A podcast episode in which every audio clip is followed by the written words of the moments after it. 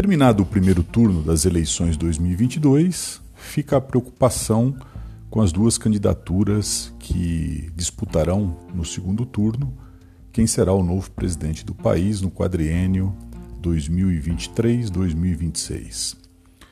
A grande questão não resolvida pelas principais campanhas é ainda a questão fiscal.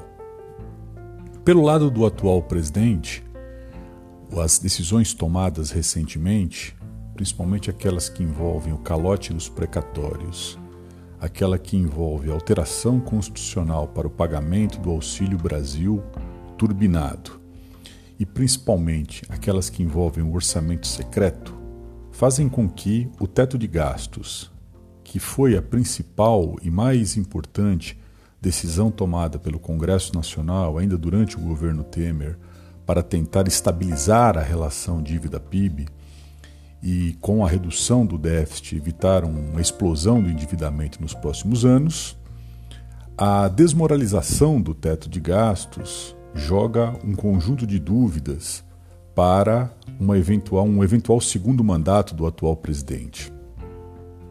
O ano de 2023 é um ano em que nós economistas já precificamos um momento de ajuste fiscal muito forte, seja pelo fato de ser o primeiro ano de um novo mandato, seja porque a conta de 2022 terá que ser paga em algum momento.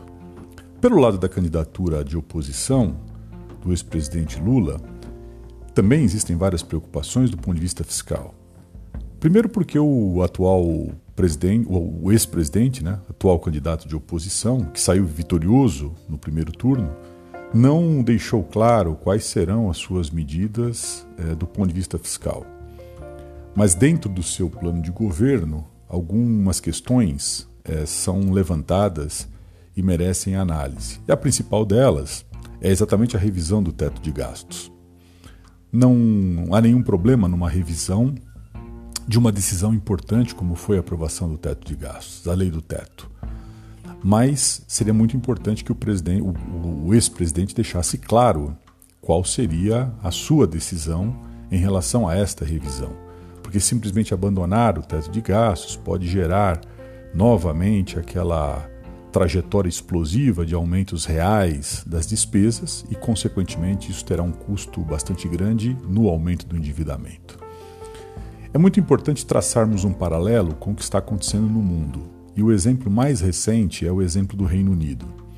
O Reino Unido, tão logo tenha ocorrido aí a troca de comando né, de primeiro-ministro, a saída de Boris Johnson e a entrada de Liz Truss, o que ocorreu foi um corte muito forte de tributos, fazendo com que o orçamento do Reino Unido tivesse uma grande redução do ponto de vista das receitas.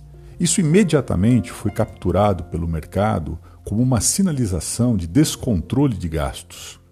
E imediatamente os juros subiram, principalmente os juros futuros, né, mostrando o pessimismo dos investidores em relação à economia e ao equilíbrio fiscal do Reino Unido.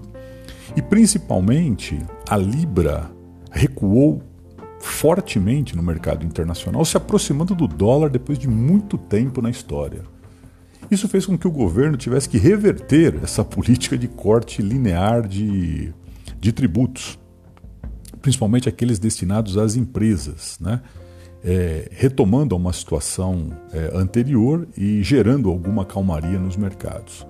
Então, esse fato é um fato ilustrativo importante para saber exatamente o que espera o Brasil nos próximos anos. Né? O principal problema do país é fiscal. Se nós não resolvermos o problema fiscal do país, ou seja, se nós não conseguirmos equilibrar as contas públicas, isso gera duas saídas. A primeira delas é um aumento explosivo do endividamento, para poder pagar essa conta que o governo não consegue controlar. E se não houver uma explosão do endividamento, a volta da inflação é uma realidade muito presente muito conhecida de todos nós. Infelizmente, as duas candidaturas não trazem respostas positivas, né?